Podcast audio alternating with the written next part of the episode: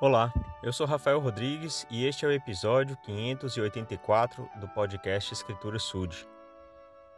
Ao refletir sobre a expiação de Jesus Cristo, nós podemos ficar a vida toda tentando compreender e é possível que a gente não consiga, porque tudo o que ele fez entre expiar pelos nossos pecados no jardim do Getsemane, entre ser torturado e crucificado e depois ressuscitar, é um conjunto de vários fatores e de todas as coisas pelas quais ele passou que é incompreensível para nós.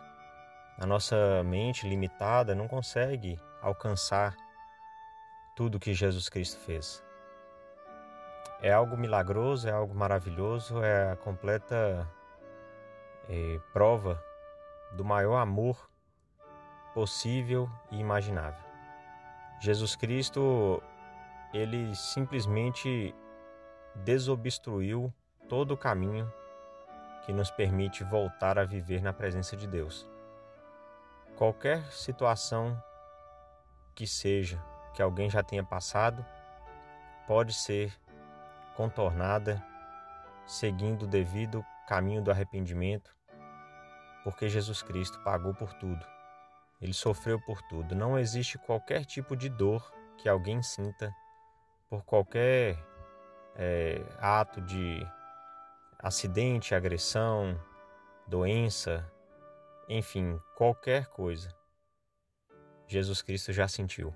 E é por isso que ele consegue nos socorrer, por isso que ele consegue nos amparar, por isso que a, apenas a ele devemos direcionar os nossos pedidos de socorro.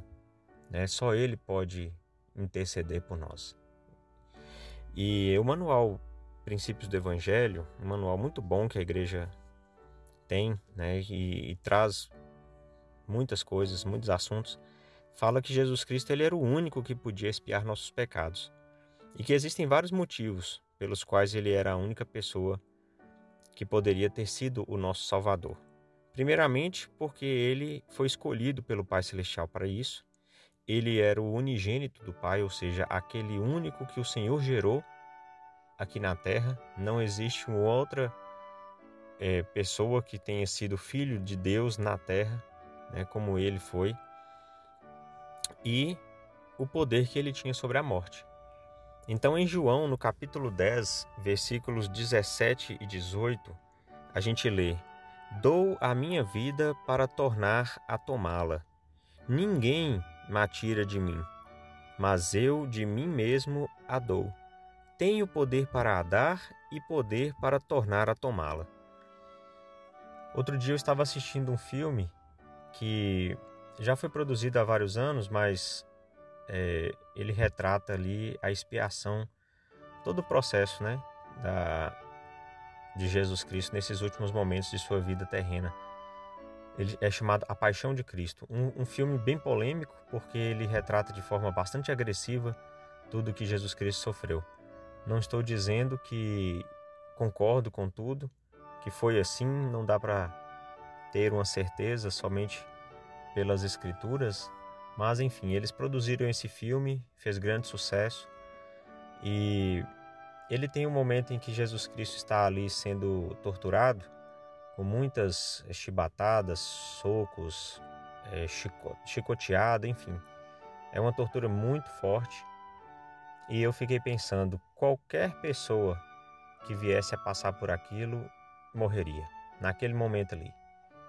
Se realmente fizeram aquilo com alguém, levaram a pessoa à morte.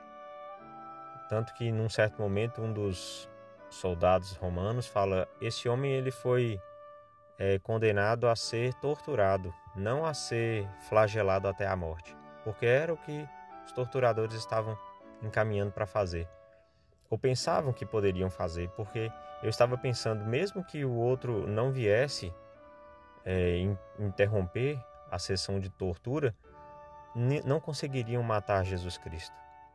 Né? Ele disse: Eu tenho poder para dar a vida e poder para tomar de volta.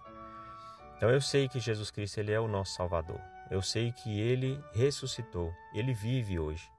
E todas as coisas que nós tivermos dúvida, dificuldade, fraquezas, imperfeições, podemos recorrer a ele para pedir ajuda, sobrepujar e nos preparar para voltar a viver na presença de Deus.